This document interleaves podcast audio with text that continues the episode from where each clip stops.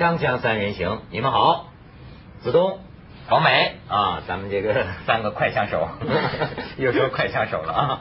我没带枪啊。不是有观众把我们节目叫成快枪三人行，是。哎，你别说，广美要是穿上那种西部牛仔的那种女装哈，西部牛仔女装，然后卖汉堡的是吧？没有，骑着马上，那也是偶像啊。所以今天咱们就是要讲讲这个呕吐的对象，偶偶像偶像。今天要讲什么？偶像啊？我的偶像，哎，我跟你们讲过好几次，嗯，很奇怪，我的偶像都姓周，是吧？周恩来、周星驰、周杰伦、周大福、周生生，还有 Michael Jackson，不是 Michael 周生，周周，你看概括了我这个拜金主义什么啊，各各各种各样啊。你笑什么？周大福、周先生也是你偶像？拜金吗？啊，拜金吗？啊，对吧？他们代表金的哈。对。所以咱今天要讲这个周杰伦。嗯。周杰伦太火了，这个刚刚过去的。北京无与伦比演唱会歌唱，这是歌迷的口中语言不太有分寸，大家原谅。我不是他的歌迷，他的歌我也唱不大出来，我就会唱一《东风破》。可我是培养，我把他培养成我的这个。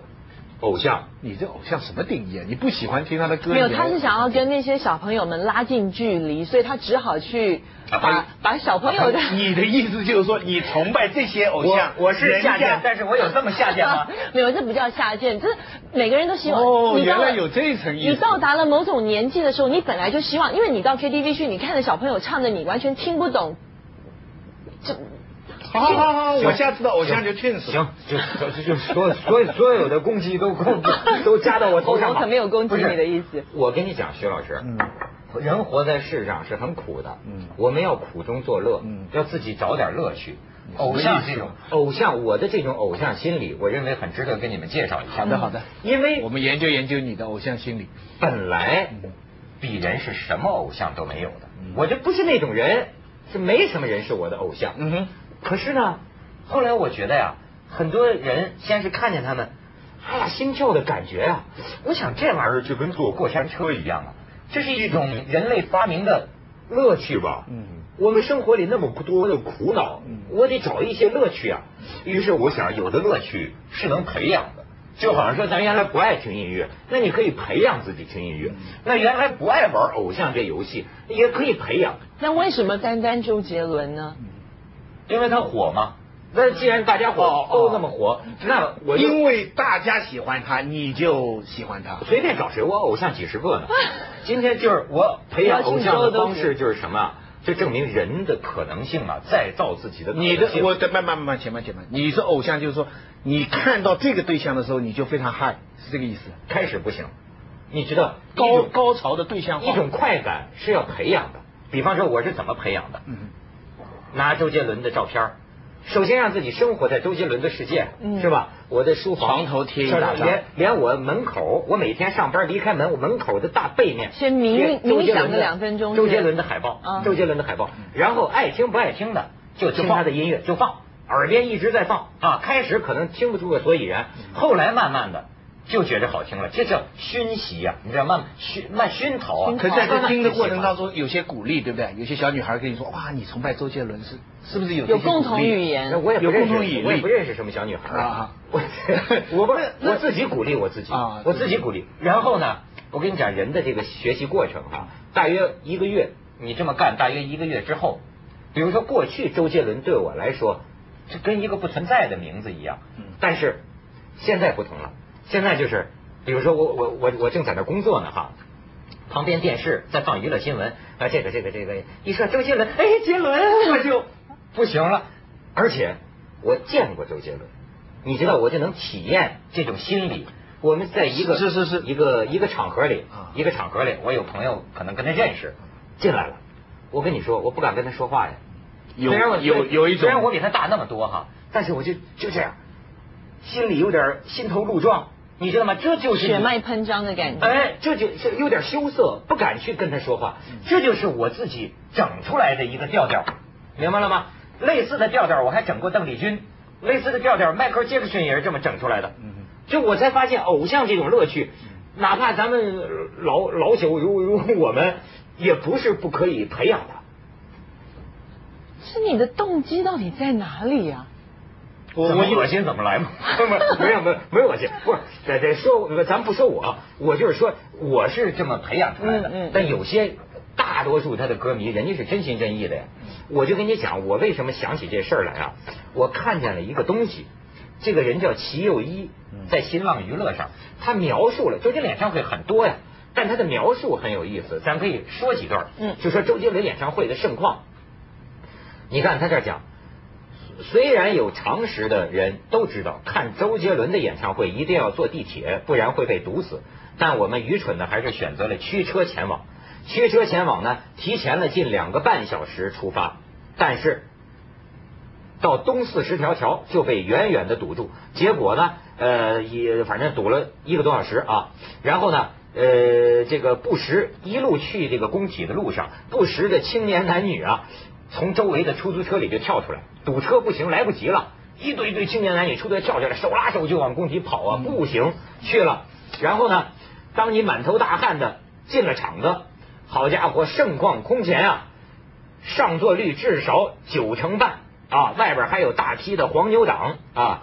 这个虽说周杰伦逢开演唱会必定掉雨滴，这咱都不知道，说必定下小雨啊。呃，这个但是心情甚是清新。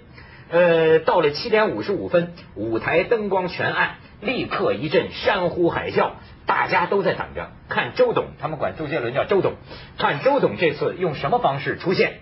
八点整，以父之名的前奏奏响，怪异的女高音在演唱那著名的高音，这时候他还没有出现，前奏被加长了，第一次该进演唱的时候。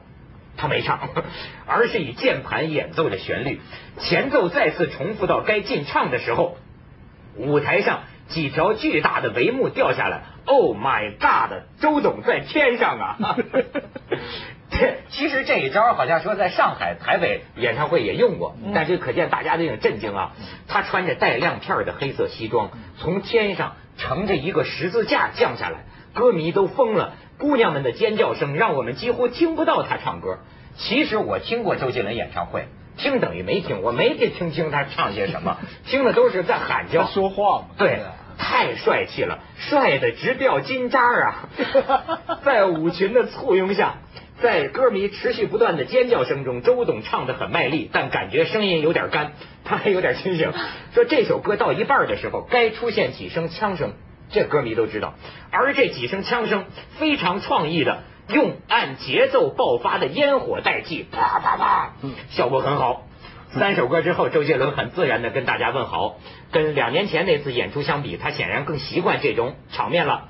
再然后唱的是《爸，我回来了》，在这首歌第一次看周董吹了笛子，而后是蜗牛。什么？这首歌并没有像大家预料的那样边弹边弹钢琴边唱，显得没那么煽情。不过这会儿周董的嗓子完全开了，已经恢复到了唱片当中的演唱水准。最令人吃惊的是《将军》这首歌第一次出现，当唱到“我目光如火”这一句的时候，舞台前真的不断的向天空喷射出火焰。坐在前排的我们被烤得暖烘烘的，巨大的舞台被笼罩在冲天火焰之下。之后又喷了几次火。从现场效果看，这大概是有史以来在北京演唱会中用火用的最多的一次演出了。据说工体院子里特意准备了几好几辆这个消防车，然后就是这个，反正这个小姑娘在镜头前比 V 字啊，这个笑得巨灿烂，年轻真好啊。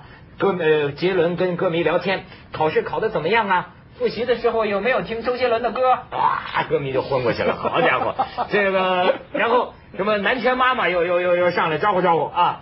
呃，然后最最后呃这个莫文蔚哎有请嘉宾，请的是北京受欢迎的啊莫文蔚啊小短裙黄色小背心高跟鞋，还有那条著名的美腿，在将将遮住臀部的小短裙的映衬下熠熠生辉啊！这个周杰伦演唱会娱乐性，呃，你看。相比之前，周董好像长大了、成熟了，不再是那个羞涩的小才子大男孩呃，他更像一个流行音乐天王了。他比之前更懂得享受歌迷的欢呼与尖叫，懂得享受浅薄的欢乐的人，才懂得享受生活，不是吗？这句我还没太理解。懂得享受浅薄的欢乐的人，才懂得享受生活，才懂。我太同意了。什么意思？深刻。什么意思啊。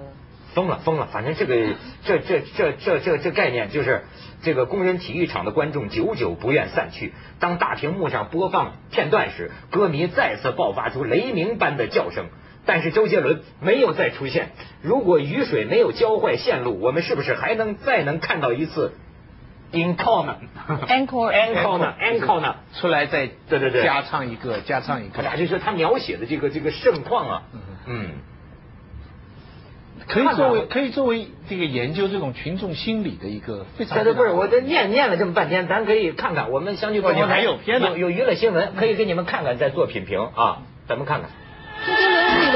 会终于在北京拉开了帷幕，而在演唱会之前，一场大雨让燥热的空气一下子清爽了许多。演唱会一开场，场内就充斥着歌迷的欢呼和尖叫声。绑在巨大十字架上的周杰伦缓缓从天而降，开始演唱《以父之名》。开场的磅礴气势一下子就点燃了全场气氛，歌迷热情迅速达到了高潮。双刀加双截棍加龙拳的串烧舞曲，用唯美的方式把李小龙式的中国武术和中国精神发扬光大。演唱会中，周杰伦除了钢琴弹唱以外，还表演了一段笛子独奏，更和南拳妈妈成员宇豪表演了一段四手联弹，让观众惊叹于周杰伦的音乐才华。而整场演出中美中不足的地方是演唱会的最后安特的部分突然发生音像故障，导致无法正常进行，不得不就此画上了一个不太完美的句号。主办方称故障是由于聚集的雨水被风吹下临时电路所致。凤凰卫视北京报道。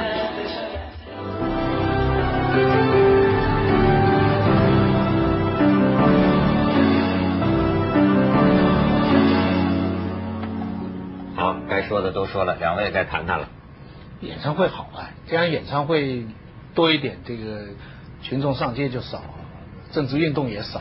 徐老师，基基本基本上，对对对对，社会治安考虑问题。对对对对对，基本上，因为你你刚才讲的，你刚才描述的一大堆对偶像的崇拜这些心理哈，其实换一个时代。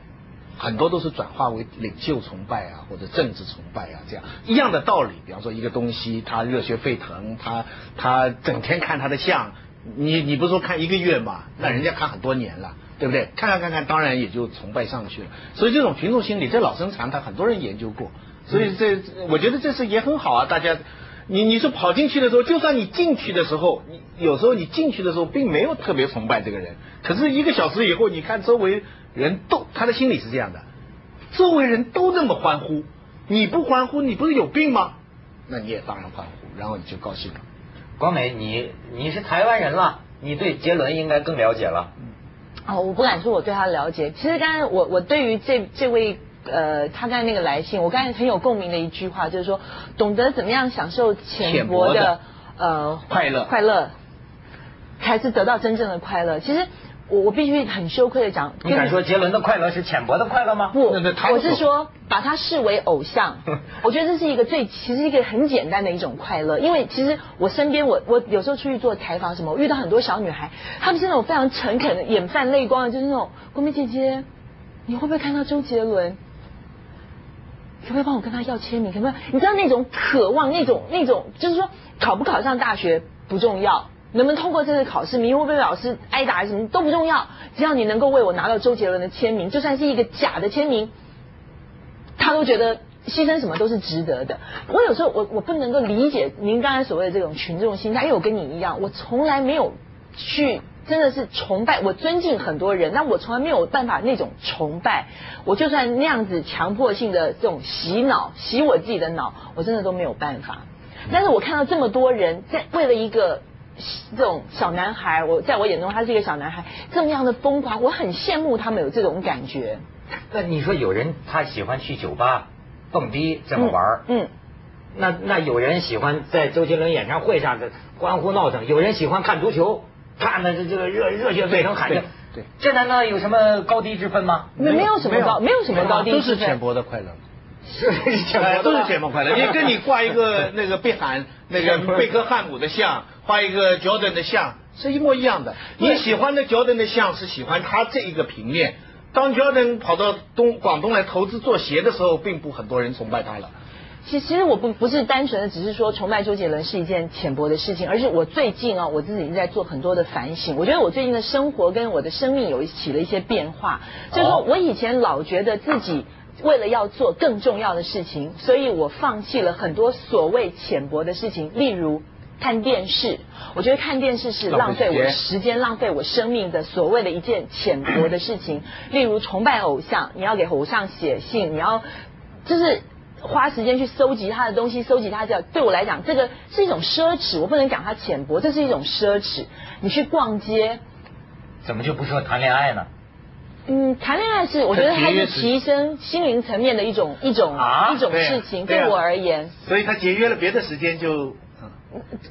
啊，谈恋爱能提升心灵。对我来讲，对我来讲，我怎么觉得我我我每次谈完了都堕落了？所以我们是不同种人吧。Anyway，所以就但是最近，嗯，我去了一趟北京，嗯，我多留了两天，我把所有的事情全部都推掉，我多留了两天留在北京。你知道我干了什么事情？我有个侄女在北亲亲亲，就是我我堂哥的女儿，一个侄女在北京，小女孩，今年刚满二十岁而已，她带着我。大街小巷到什么西单呐，到什么那种那种什么秀水街那种地方，去买东西，就是那种两个人那种披头散发，然后去买东西，然后他他教我怎么样，因为他们说在买北京买东西你不杀价不可以，就是说你以前告诉就是一个黄金准则，你一定要照三折打，现在不行了，你要照一折打，就是说对我来讲，这种是一种逛街买东西去杀价，这不但是一件奢侈，也是一件浅薄的事情，对我而言，但是我竟然在那两天。的浅薄跟奢侈的行为当中，我获得了很大很大的快感。嗯，只有快感是真的。对，但是我不是说从此以后我的生活都要这个样子。那我只是觉得说，我我是不是过去的十几年来，这工作十几年来，我是不是把我自己绷得太紧，把我自己赶的赶鸭子似的赶得太快，我错过了我身边所有的风景。我的答案是。是的，而且我也是这样的。咱们接一下广告，锵锵三人行，广告之后见。